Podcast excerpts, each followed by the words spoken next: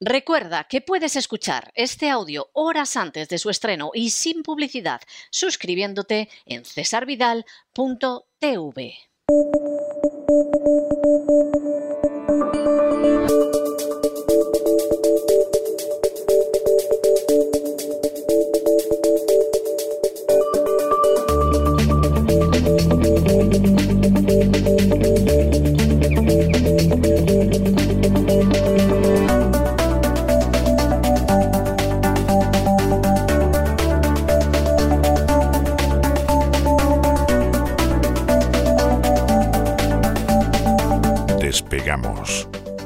Lorenzo Ramírez.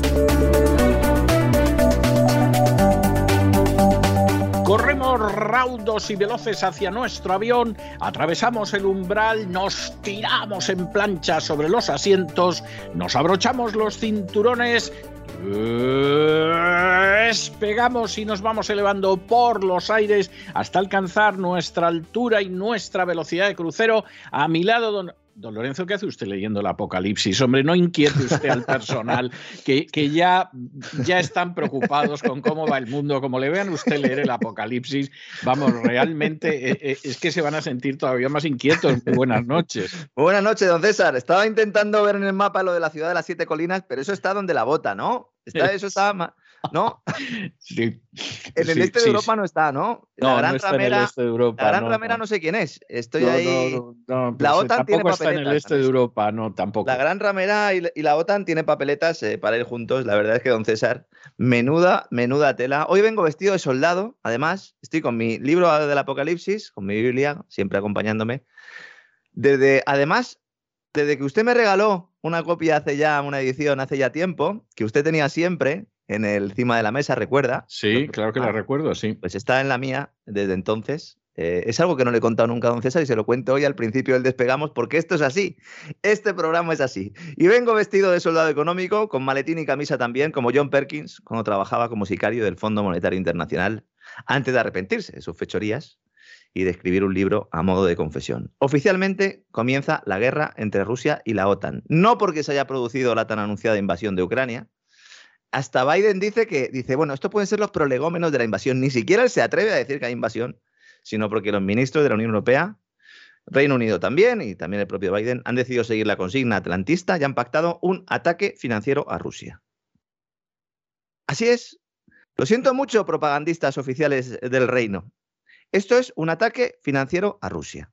Ayer lo que se había producido era pues, una serie de sanciones económicas a las repúblicas que se habían declarado independientes o que ya se declararon hace tiempo y como Rusia había aceptado esa independencia, de alguna manera pues había dicho, oye, pues sí, efectivamente sois independientes, las sanciones se circunscribían al este de Ucrania, esas dos regiones del este de Ucrania. Ahora no, ahora hay un ataque financiero a Rusia que incluye la prohibición al Estado y gobierno ruso de acceder a los mercados europeos, un embargo comercial a las dos regiones del este, eso ya lo sabíamos un poco ayer, se congelan los bienes de los diputados rusos que estén en suelo europeo, evidentemente, los que están en suelo ruso pues son intocables, de aquellos que respaldaron esta declaración de independencia en la Duma, así como de altos cargos de la defensa y las finanzas del país de Putin. Pero no se saca a Rusia del sistema SWIFT, del sistema de transferencias internacionales, como nosotros avanzamos Lo aquí. cual avanzamos y era de sentido común, claro.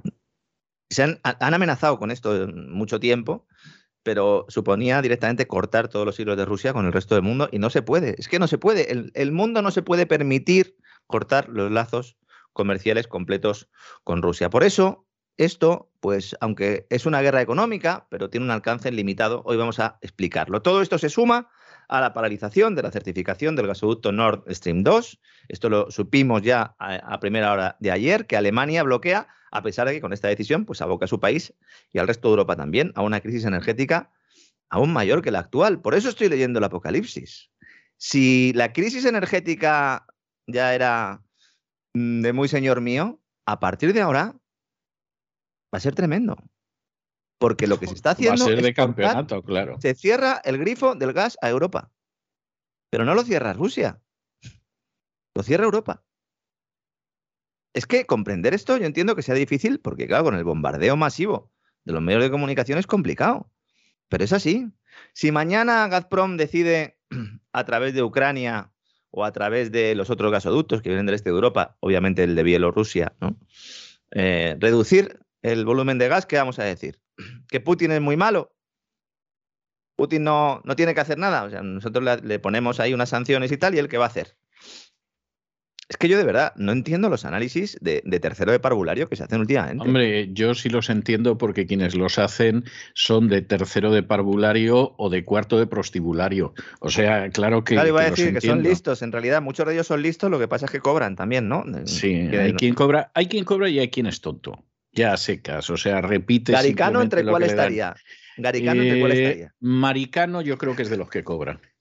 Sí, viendo, viendo cómo está continuamente baboseando a Soros y todo lo demás, yo no creo que Maricano esto lo haga gratis. Luis Garicano, el, el preboste económico de Ciudadanos, que anda por ahí en Europa y que es uno de los. Eh, bueno, pues Hombre, ya no. Y que, y que Maricano tiene que buscarse algún tipo de apaño porque este no pretenderá seguir, seguir en el Parlamento Europeo en la lista de ciudadanos en las próximas elecciones europeas. Este se tiene que buscar algún apaño. Este se ha dedicado durante los últimos tiempos, eh, la gente dice, bueno, y, y, allí en los eurodiputados, ¿qué hacen? Pues a lo que se ha dedicado Garicano, y esto prácticamente no lo sabe nadie, es hacer unos vídeos, a montar unos vídeos sobre política monetaria y banca central defendiendo, pues eso, esa teoría monetaria moderna desde el lado liberal, porque claro, ellos no dicen que la están defendiendo, pero en realidad están planteando que los bancos centrales tienen que seguir interviniendo forever, y para eso, pues hace unas las típicas charlas, pues un poco parecido a, lo que hace el señor Klaus Schwab en el Foro Económico Mundial, pero algo un poco más pedestre,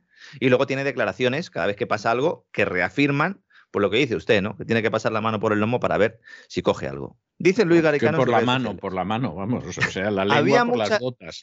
Que, dice Garicano. que la mano por el lomo, sí. Ahí, bueno, eh, iba, a ser soez, eh, mamá tranquila. Luis Garicano dice en su red social: había muchas dudas sobre la capacidad y voluntad de Alemania de parar el gasoducto Nord Stream 2. Hoy, ante la agresión imperialista rusa, lo han hecho. Una muy buena señal para Europa. Enhorabuena, Olaf Scholz esto, parece una broma. No, no es una broma, es maricano. es Que, es que yo, yo realmente me hubiera sorprendido otra cosa. O sea, yo hay una serie de personajes que la verdad es que no me molesta en seguirlos porque son de ínfima categoría, pero claro, de vez en cuando me llega el artículo, los veo, etcétera. Ni siquiera los voy a mencionar porque se me ensucia la boca. Pero, pero son de un nivel que es que tú dices, vamos, o sea, estos hubieran disfrutado en el Ministerio de Propaganda del doctor Goebbels. Y luego que tenía mucha más categoría que estos, ¿eh? las cosas como son. Luego además es que esto... malo, pero no puedes comparar. Son declaraciones de torre de cristal, porque le ha preguntado Garicano a los alemanes qué opinan de esto. A los ciudadanos, no al gobierno alemán. Le ha preguntado. Porque dice que hay que ser valiente. Hombre, yo creo que él cuando tiene frío en su casa pone la calefacción, ¿no? Y cuando va a la nevera, pues eh, tiene allí cositas fresquitas. Y no creo que iba mal, tampoco este señor, ¿no? Americano no creo, no me da la sensación. Lo que pasa, vamos a ver, lo que pasa que es de esta gente, usted sabe que existe un, un denominado índice de satisfacción, que es el resultado de dividir lo que se espera entre lo que se consigue. ¿Eh? Y entonces, claro, si esperas ser presidente de un gobierno de concentración nacional en España, pues claro, lo tuyo es la frustración. O sea, tienes que ir a llorar al abuelito Soros. Mire usted, don Giorgi, que no me hacen caso, que, no puede ser. Si estás pensando en la posición que tiene para lo que vale, vamos, tendría que estar dando saltos como el enano saltarín, ¿no? O sea, es que, claro, este todo esto es relativo, ¿no? Este hombre era uno de los, de eh, intelectuales económicos de referencia en España, sobre todo cuando estaba en FEDEA y cuando estaba en la London School of Economics.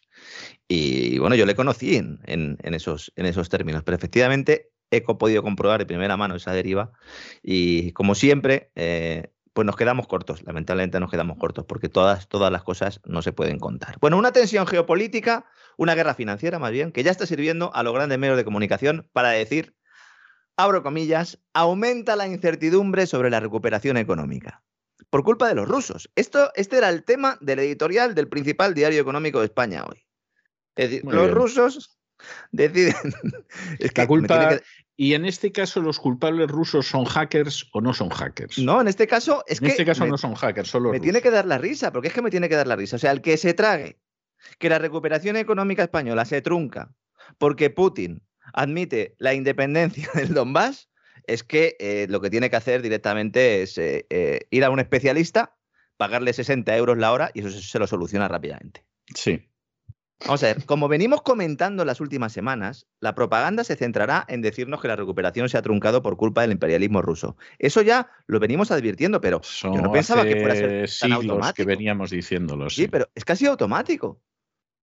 El mensaje es, es verdad que no hay recuperación económica, con lo cual ya admiten algo que ahora hasta ahora no habían hecho, porque nos estaban diciendo que todo iba estupendamente, que la recuperación económica era un hecho, que tras el fin de Omicron empezaba un periodo de prosperidad ¿verdad? El escudo social había funcionado, los ERTE iban a desaparecer, poco a poco España iría convergiendo, íbamos a ser, bueno, ¿eh?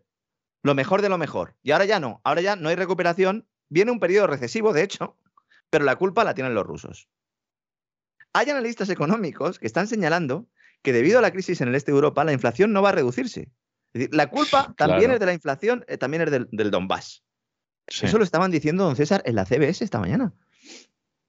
Pues tiene la cosa narices, porque aquí estamos en un siete y medio de inflación y vamos, ni se habían acercado los rusos al Donbass, o sea, es... Claro, CBS, News, cómo la crisis de Ucrania ya está afectando al bolsillo de los estadounidenses. Y hace un análisis de la inflación diciendo que los precios de la energía suben por culpa de, de, de Putin. Es que es tremendo esto, ¿eh?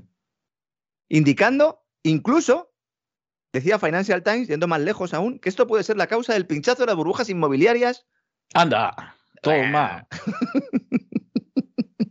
también es la causa del pinchazo de las burbujas inmobiliarias. También, también. no tiene nada que ver. Es más, me he enterado que a Manolo le ha dejado la mujer y se ha ido con un viajante de Segovia y también la culpa la tienen los rusos.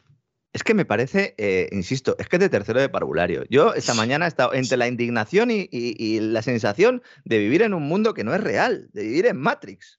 Más allá del medio por ver Matrix Resurrections. Y bueno, eh, vamos a dejarlo ahí, ¿no?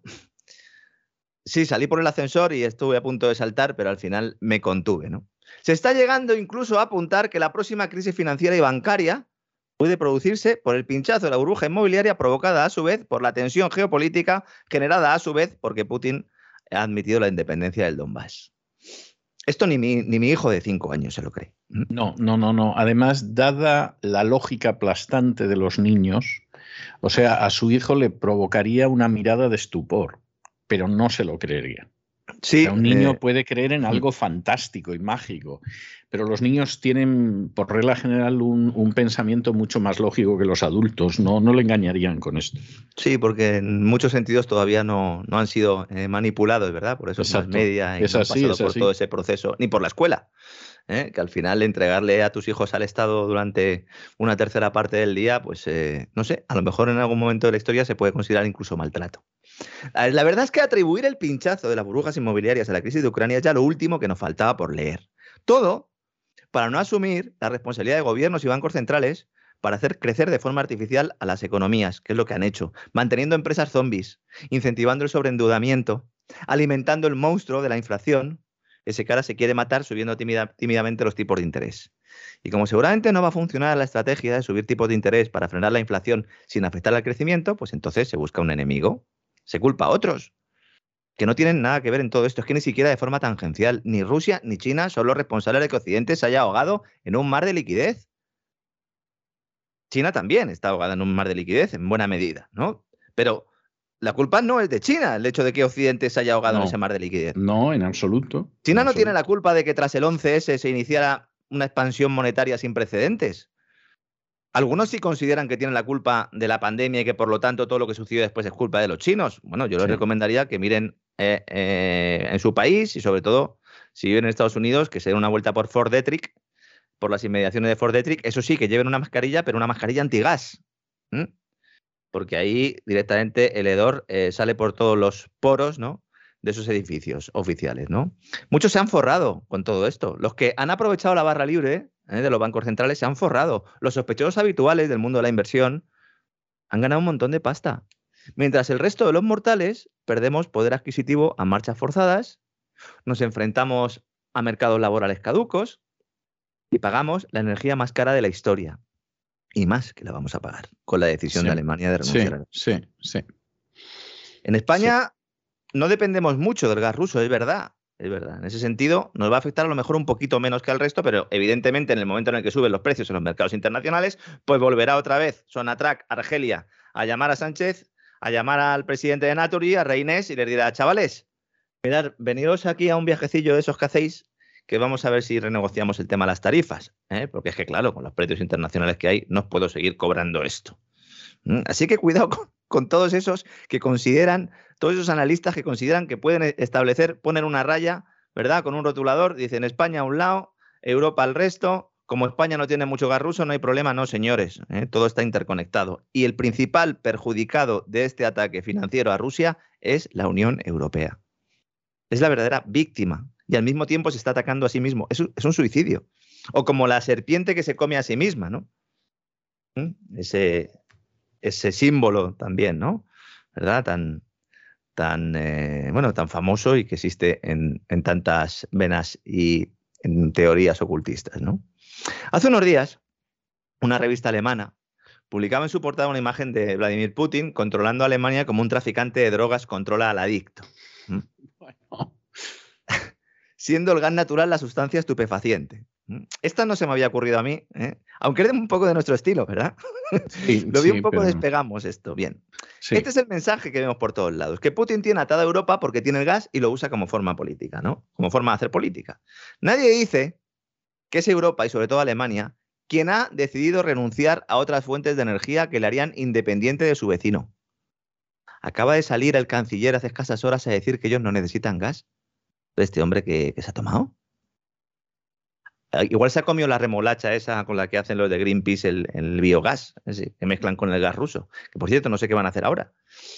Porque el 99% del gas verde que, vende Greenpeace, la comercializadora de Greenpeace en Alemania, el 99% es gas ruso, un 1% remolacha. El gas vegano, decían que era. Pues va a ser fantástico. ¿eh? Yo no sé si se ha tomado algo este hombre o de verdad Luego los think tanks eh, cercanos al gobierno están sacando estudios diciendo que sí, que se va a incrementar el almacenamiento de gas y que Alemania mm, puede ser autosuficiente sin gas. Eh, señores, si esto era lo que ustedes querían, no depender del gas, pues entonces han hecho ustedes eh, todo lo, que tenían que hacer al revés, todo ha sido incorrecto hasta el día de hoy, porque ya me dirán. Se cargan las centrales nucleares, desmantelan parcialmente el carbón, ahora lo están usando como si no hubiera un mañana, quemando el ignito, que es lo que más contamina. Apuestas por las tecnologías renovables, que están muy bien, pero necesitas una energía de respaldo tradicional, porque de momento no se puede almacenar la energía, por lo menos para cubrir toda la industria, y entonces necesitas una fuente alternativa, y es el gas. Se lo estás comprando los rusos, y ahora dices que no necesitas el gas. Esta es la locomotora de Europa que se enfrenta, bueno, ha entrado en recesión. En el primer trimestre vamos a conocer las cifras definitivas en breve, y además se supone que es la que va a liderar el proyecto europeo. Yo de verdad eh, a este plan le veo muchas lagunas, ¿no, César? Le veo muchas lagunas. El carbón es una de las ahora mismo, a pesar de todo lo ocurrido, el carbón es una de las principales fuentes de energía de la industria alemana. Que es tremendo lo que estamos diciendo. En la City de Londres, el mensaje es que Alemania debe apostar por el gas natural licuado, que vende casualmente Estados Unidos. Muy bonito es esto. Dice, no, y tenéis que construir infraestructuras que permitan tratar ese gas, las plantas regasificadoras, que aquí hemos explicado, España tiene bastantes, ¿no? renunciando completamente al gas ruso. Es un suicidio. ¿Que beneficia a quién? A los bancos que operan en los mercados de materias primas, que estos días están de fiesta. Son los mismos sospechosos habituales que se han estado forrando, mientras que la banca central destruía el poder adquisitivo de los hogares. Son los mismos. ¿Y por qué están de fiesta estos señores? Porque se prevé que muchas de las empresas tengan problemas derivados de esta guerra económica y ello impulse aún más los precios de la energía. ¿Mm? ¿Es apocalipsis o no es apocalipsis? se acerca, ¿verdad? Se acerca. Eh, Nosotros tenemos esperanza y al final sabemos que ganan los buenos y esa es. Pero mientras tanto, a ver, a ver qué sucede. Volviendo al tema de las sanciones impuestas por la Unión Europea, aún deben ser votadas por los 27 son eh, básicamente contra los empresarios y políticos rusos cuyos bienes en el extranjero han sido bloqueados y además multados. Bien, no está Vladimir Putin entre estos empresarios y políticos rusos. Están 351 diputados del Parlamento ruso, de la Duma, que apoyaron el reconocimiento de las autoproclamadas repúblicas de Donetsk y Lugansk, una decisión que además pues, había adoptado el propio Putin, pero Borrell ha dicho que a Putin no le van a tocar de momento porque, bueno, que todavía hay partido y que todavía no hay invasión y por lo tanto todavía no eh, atacan directamente a Putin. A mí, de verdad, eh, lo que me ha sorprendido no es que lo dejen fuera, creo que tiene sentido estratégico, es que se hable de ello. Eso sí me ha extrañado. Que se planteara, no, a Putin no le vamos a sancionar. Me ha extrañado bastante. Señor Borrell, a lo mejor su jefe, señor Borrell, le paran a usted los pies en el último momento. Que esto eh, puede tener muchos finales. Es, otro que aspira también a, ser presidente. Es otro que hará lo que le digan, básicamente, ¿no? Y en cuanto a Estados Unidos, además de la orden ejecutiva que comentamos ayer, por la cual la Casa Blanca castigaba económicamente a estas repúblicas del Donbass, pues se añade el bloqueo de dos instituciones financieras rusas, sanciones sobre la deuda soberana del país, el bono ruso, y también eh, sobre los miembros de la Duma que respaldaron la resolución. En este sentido, igual que ha hecho Europa. ¿no? Y luego, poco después, el Ministerio de Exteriores ruso anunciaba la evacuación de todo el personal diplomático de Ucrania en respuesta a todo esto. Antes de que la Unión Europea y Estados Unidos eh, dispararan la primera, la primera bala, Reino Unido ya había anunciado la imposición de sanciones a cinco bancos rusos. Claro, claro naturalmente y a tres figuras próximas al régimen de Putin, los denominados, ¿no? Eh, son oligarcas siempre, da igual, ¿no? Para, para, quien, para trabajen, siempre se les considera oligarcas, ¿no? ¿Qué está haciendo Reino Unido? ¿Está interviniendo bancos rusos y está robando a, empresarios y está robando el patrimonio con la excusa de la guerra? Es que me parece eh, tremendo que se pueda intervenir cinco bancos rusos. Pero y tan panchos. Esto debe ser lo que llaman libre mercado. no intervención en el libre mercado ni debe ser yo creo que es, yo creo que es eso ¿eh? yo creo que es eso sí. Es que igual falté a clase los dos días que no debía verdad con aquello no se enteró usted de, con aquello las del rock excepciones al libre libre mercado sí. Sí bueno tenía usted que haber visto a mis profesores de economía en la facultad cuando aparecía yo con mi chupa de cuero ¿eh? Eh, los jesuitas no perdonan, no César. Al margen de las y luego fíjese a lo que han llegado ellos y a lo que ha llegado usted. O sea, en toda su vida no conseguirán que les haya escuchado tanta gente como a usted en un solo hombre, despegamos. Hombre, muchísimas gracias. Eso, eso no, no, no, me, limito, me limito a, constatar un hecho objetivo en cualquier día del despegamos, incluso aunque sea un día flojete, porque todo el mundo esté yéndose de vacaciones o haya un puente o algo así, le escuchan a usted más personas que en toda su vida académica a los profesores estos de los jesuitas bueno, estoy dispuesto, estoy dispuesto a hacer la prueba cuando quiera. seguiremos luchando, ¿no? Bueno, al margen de las sanciones acordadas en bloque por la Unión Europea, algunos países del club comunitario estudian tomar medidas adicionales por su cuenta. Aquí, a río revuelto, ganancia de pescadores y nunca mejor dicho. Ha dicho Finlandia, ah, pues vamos a ver, que hay un proyecto ahí que se llama Fenoboima que prevé la construcción de una nueva central nuclear y que tiene un 34% de participación de la agencia atómica rusa, Rosatom. Venga, pues expropiese. Esto es el norte de Europa. Estos son los, países del norte de Europa lo que están haciendo. No está sucediendo al sur del Río Grande, no, no, está sucediendo en Europa. ¿eh? Esta compañía en 2014, en 2014, es decir, el año clave, golpe de Estado, Rusia eh, eh, se a Crimea, etcétera, etcétera, recibe un permiso para construir la sexta planta nuclear de Finlandia. Un proyecto de entre 4.000 y 6.000 millones que ahora puede quedar en el dique seco o pasar a manos de empresas que no sean rusas, porque claro, aquí está todo el mundo con el cazo, a ver si le cae algo, ¿no? Y ante este escenario bélico de crisis total que estamos explicando, las bolsas no caen a plomo. De hecho, en Europa hoy están subiendo. ¿Por qué? Pues por una razón sencilla, señores. En primer lugar, porque ya habían descontado buena parte de estos acontecimientos. Y en segundo lugar, porque las sanciones anunciadas son muy similares a las adoptadas en 2014, cuando Rusia se anexionó Crimea y que apenas tuvieron impacto en la economía rusa. En realidad, estas sanciones afectan a los países que comercian con Rusia, porque Rusia tiene puerta trasera. Claro. Una puerta trasera, además, que es la primera economía del mundo en, el Producto Interior Bruto por poder adquisitivo, por paridad PPA, que es China. Estas sanciones son una cortina de humo. Son un acompañamiento para la verdadera sanción, que no es contra Rusia, sino contra Europa, cerrar la llave del gas. Es así.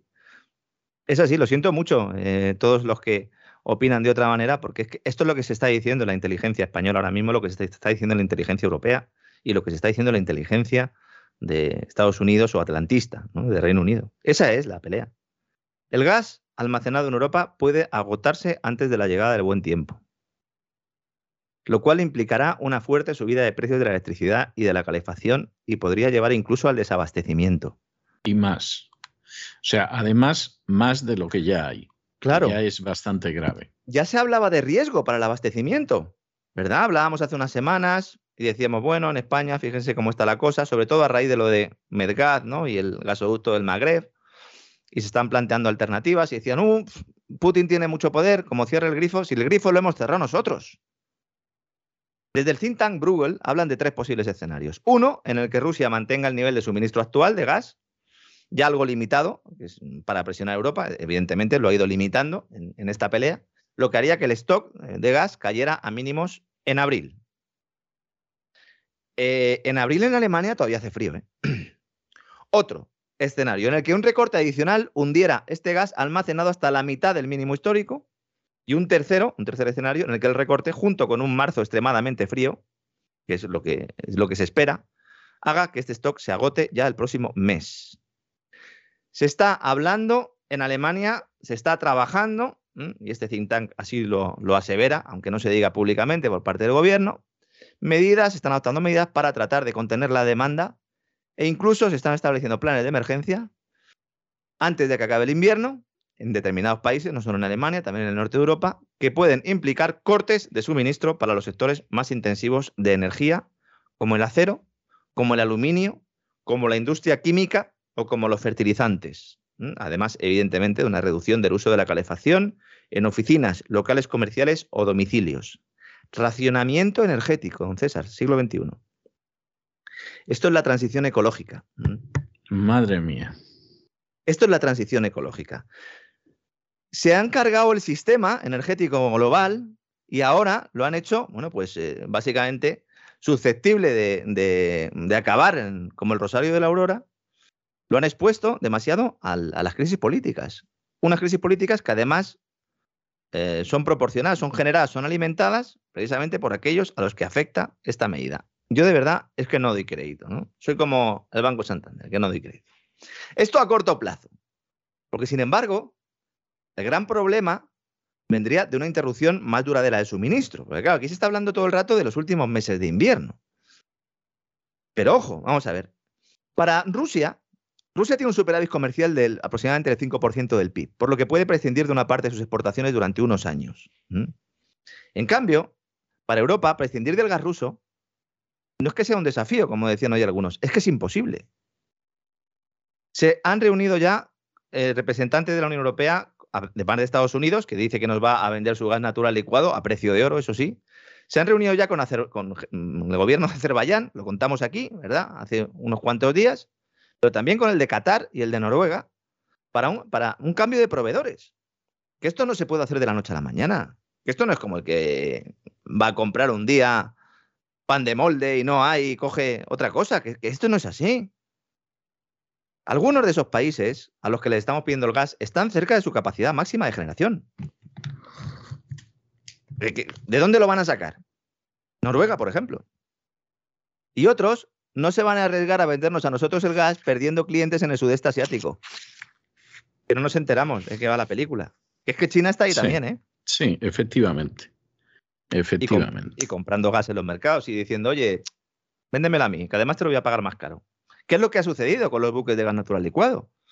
Algunos de los buques que venían a España se iban a China y a otros países de Asia porque se les pagaba más y sobre la marcha con contratos cerrados, se llamaba por teléfono y se decía, oye, vente para acá, ¿cuánto te dan estos? Yo te doy el doble. Esto es consecuencia de la transición ecológica, no es consecuencia del Donbass, ni de Putin. Es consecuencia de la política energética llevada a cabo en los últimos años, en las últimas décadas. Y además, con estas sanciones se refuerza la alianza energética entre China y Rusia, obligando a acelerar la construcción del nuevo gasoducto Power of Siberia 2, que ya comentamos antes, porque este es el que va a llevar el gas que no vaya a Europa a la industria del gigante asiático. Vamos a intentar poner un poco eh, en cifras, vamos a ponerle cifras a, la exposición que tiene realmente Europa eh, con respecto a las sanciones ¿no? que hemos comentado antes, que son económicas. Según el dato, eh, según datos del Banco Internacional de Pagos, bancos, fondos y otros inversores internacionales tienen una exposición de unos 120.000 millones de dólares a clientes rusos. Son prestamistas fundamentalmente de cuatro países. Italia es el primero, con 25.310 eh, millones de dólares. Francia es el segundo, con 25.156 millones. Y luego Austria con 17.500 y Estados Unidos con 14.600 millones. Y en el caso de España, los lazos con Rusia apenas llegan a 812 millones de dólares. Estoy hablando de eh, la posición financiera, ¿no? De alguna manera. Por sectores, había un informe hoy de VS que indica que las exposiciones más relevantes son poco importantes. Entre el 2% y el 4% del capital de algunos de los grandes bancos europeos está expuesto al riesgo, entre el 2% y el 4%. Para el resto del sector es insignificante. Hay empresas como cerveceras y tabaqueras que tienen una mayor exposición, entre el 5 y el 10%. En el caso de los fabricantes de alimentos y productos del hogar alcanzaría el 6%. Y en el sector de automóviles sí que hay importancia, sobre todo por Renault, ¿eh? que tiene expuesto el 10% de su margen allí. Y luego, además de Renault, hay otras empresas que pueden, ver, eh, pueden verse afectadas por estas sanciones, que son Carlsberg, que son BASF, que son Adidas, que son Danone y que son Neon, empresas, unas de ellas alemanas. En España, Inditex vende el 6% de su producto en, en, la región, ¿no? Es un impacto limitado, pero que va a hacer pupa fundamentalmente a Occidente. Hay un sector que específicamente sí que puede verse eh, más afectado, que es el, sector agrícola. El campo está mirando con temor a, Ucrania, sobre todo por la dependencia de sus cereales. Tanto Rusia como Ucrania son grandes proveedores agrícolas, eh, enviando trigo, centeno, cebada y otros granos a Asia Central y Oriente Medio, además de Europa. ¿no? Pero es que hay más. Rusia produce la mitad del paladio del mundo. Es imprescindible el paladio para hacer microchips hay una guerra de chips y nosotros decimos, bueno, pues este que produce la mitad del paladio del mundo, pues vamos a cortar sus lazos, los lazos comerciales con él. También produce platino y níquel. Rusia es un importante productor de aluminio. Eh, Ucrania es el principal productor europeo de uranio y tiene titanio, manganeso, hierro y mercurio en Ucrania. Se avecina un cierre de los cuellos de botella de determinadas materias primas que ya estaban cerrándose y que nos decían que se iban a abrir en el segundo semestre y que por lo tanto la inflación iba a remitir. Ahora ya el discurso cambia. Como los cuellos de botella se están estrechando otra vez, la inflación no va a remitir. Con lo cual habrá que subir tipos de interés de forma más agresiva, por lo tanto, la culpa de la recesión la tienen los rusos. Cuidado. Y el que no se lo quiera creer que reviente, obviamente. Sí, claro, claro. Los cuellos de botella en metales, eh, este, metales críticos podrían empeorar la escasez actual de semiconductores y hacer subir aún más los precios de automóviles, de productos de electrónica. Es ahí donde está el verdadero impacto de lo que se está haciendo. Es ahí, no miremos tanto al, al IBEX, a la bolsa de Rusia, que también hay que mirar, eh, Wall Street, etcétera, etcétera. Fijémonos en las cosas que van a ser importantes en el corto plazo, porque es que además lo sabemos y nos lo está diciendo el Foro Económico Mundial todos los días en sus informes. Y la Unión Europea y Estados Unidos también, en menor medida, pero también. Si hay una guerra ahora mismo, la digitalización y la energía, y la energía, ellos le llaman la energía verde, pero fundamentalmente digitalización y energía, y nosotros lo que hacemos es cerrar el grifo de la energía que nos sirve de respaldo para esa política, para la transición ecológica, política climática, y al mismo tiempo nos cargamos el comercio con uno de los países fundamentales o importante ¿no? para este sector de los semiconductores, junto con China, evidentemente, y lo fiamos todo a Taiwán, pues luego cuando haya lío en Taiwán, algunos se echarán las manos a la cabeza. Claro. Taiwán, usted me contará de Taiwán, aparte de problemas que vamos a sacar en limpio. Junto con el aumento del coste de productos básicos y que, viene siempre ¿no? con, esa, eh, con ese incremento del precio de la energía. ¿no? Evidentemente, la inflación es un problema. La CBS nos decía esta mañana en, el artículo. Yo creo que a lo mejor lo pueden encontrar todavía en, Internet, eh, cómo la crisis de Ucrania ya está afectando a las billeteras de los estadounidenses. Wallet es la, palabra que utilizan, por si alguien lo quiere intentar buscar en español. Pero ahí lo que dice al final del artículo es más inflación, crecimiento más lento, final prematuro del ciclo económico. Es decir, la recesión la provoca la crisis de Ucrania. La verdad es que les ha venido bien. Mm, tenían que buscar una excusa, ¿no? Sí, tenían que buscar una excusa, y íbamos a entrar en recesión y, ya con esto, pues evidentemente lo, ocultamos. Está bien. En cuanto a España, la balanza comercial entre España y Ucrania es deficitaria para nuestro país. Son 600 millones el saldo negativo y los cereales son la categoría más importada. Le compramos a Ucrania. España le compra a Ucrania el 30% del maíz y el 60% del aceite de girasol adquiridos en el exterior de la parte que se, que se compra fuera, ¿no? Y luego España, que le vende a Ucrania? Pues le vende merluza, ha sorprendido esto, semillas de girasol. Claro, está muy bien, ¿no? Le vendemos las semillas y ellos hacen el aceite y se lo compramos. Es fantástico, sí. Sobre, sobre todo teniendo en cuenta que hubo una época que en España se cultivaba el girasol, mm. eh, se recibía muchísimo dinero de la Unión Europea para que cultiváramos girasol y como resulta que las subvenciones te las daban por cultivar girasol, pero no por cosecharlo, dejaban que se secaran en los campos los campos de girasol. O sea, yo recuerdo, le estoy hablando a usted de hace muchos años, ¿eh? o sea, estoy hablando de hace un cuarto de siglo. Y yo recuerdo que en aquella época yo recorría bastante del territorio español en automóvil y no paraba de ver campos de girasol totalmente achicharrados. Y de eso que dices, pero bueno, ¿qué pasa? O sea, ah, eh, ¿qué sucede en España? Que hay tanto campo de girasol y, están todos los girasoles quemados y, y entonces llegué a preguntar a alguien para decir, puede que sea una plaga que afecta al girasol, ¿qué es esto? Y me dice, no, no, ¿qué va? Es que se reciben unas subvenciones de la Unión Europea para cultivar el girasol, pero como te las dan solo por cultivarlo, pues no se molestan en recogerlo, cobran las subvenciones y ya está. Entonces... Lo que hubiera podido ser un floreciente negocio agrícola de una agricultura del girasol y todo lo demás, pues, pues ya sabe usted. Bueno, es que la subvención acaba, acaba siempre generando ese tipo de cosas. En, por ejemplo, la PAC, la Política Agrícola Común, en Italia es famoso el caso cuando se daban las ayudas por superficie de que había olivos de plástico que se, que se ponían allí para que cuando pasara el helicóptero de turno pensara que allí había olivos, pero allí no había, no había olivos, eran de plástico. O el caso de los huertos solares en España, que como se subvencionaba a una cantidad estratosférica cada kilovatio generado por un huerto solar, pues durante las noches se enchufaban los generadores diésel para que eh, pues siguiera el huerto solar produciendo cuando no había sol, con lo cual en realidad evidentemente no era energía que provenía del sol, sino de esos motores diésel eh, altamente contaminantes, ¿no? Pues eso es lo que sucede cuando se mete las manos en el mercado, ¿no? Bueno, ¿habrá invasión? De momento no la hay. El Ministerio de Exteriores ruso, como he dicho antes, ha ordenado la evacuación de su personal diplomático. Eh, ¿Habrá más sanciones? A ver, la presencia oficial de tropas rusas en Ucrania aumenta la posibilidad de que en cualquier momento Rusia diga que les han atacado los ucranianos. Porque les hayan atacado o, tampoco, o también que los americanos, o perdón, los ucranianos, los otanistas, indiquen que les han atacado los rusos y que por lo tanto tienen que responder. Ese es el mayor peligro que hay ahora mismo.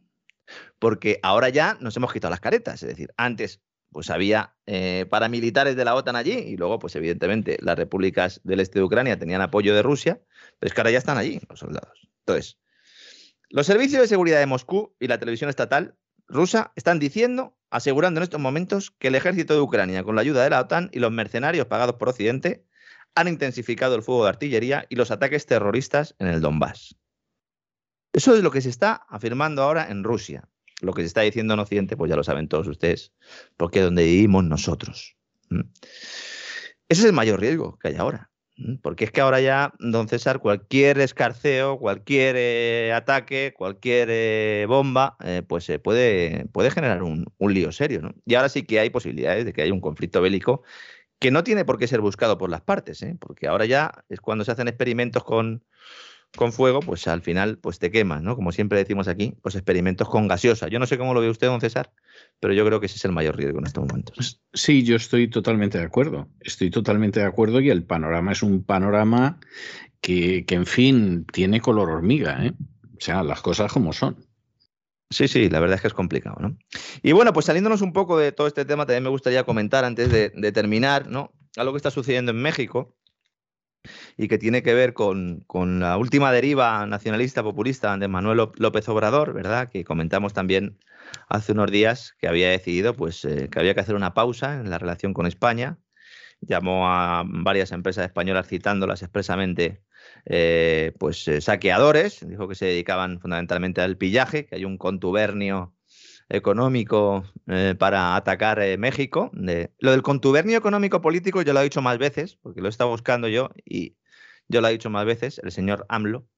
Pero bueno, el caso es que todo esto se produce en un momento en el que los dos mayores bancos de España, el BBVA y el Santander, por lo menos los que tienen más presencia internacional, no se me enfade los señores de la Caixa, que están de, celebración con el señor Fainé, cuatro años más, como dijimos ayer. Estos dos bancos, BBVA y Santander, quieren el negocio de Banamex, que es el, negocio que tenía Citigroup en México, que lo vende. Bien. Nosotros aquí dijimos que Santander descartaba hacer una ampliación de capital para comprarlo y yo comenté que es imposible comprar Banamex sin hacer una ampliación de capital, teniendo en cuenta cómo, está el Santander, no porque esté mal, sino porque es que necesitas hacer una ampliación de capital. Pero había una cosa que se me escapaba, que no sabía y que ahora sé.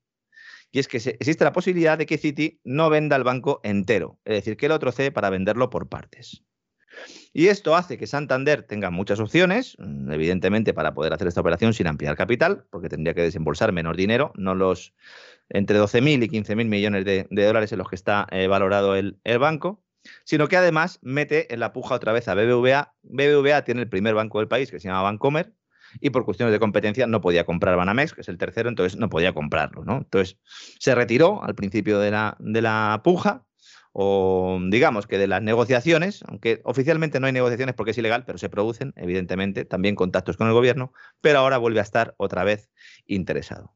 El problema es que el Banco Central Europeo no quiere que el sector bancario español aumente su exposición a México. Y el Banco de España tampoco. No lo están diciendo, no lo dicen, pero ya se lo han trasladado tanto a Patricia Botín como a Carlos Torres. Y yo aquí, eh, pues lo digo porque lo sé, porque lo he investigado, lo he publicado y básicamente es así. Entonces, hay ahora mismo un riesgo político muy elevado. Es verdad que el Banco Central de México está subiendo tipos de interés y que eso es bueno para los bancos, evidentemente, y que eso, pues eh, las perspectivas en rentabilidad son importantes, pero lo que se gana en rentabilidad se puede perder por la vía política.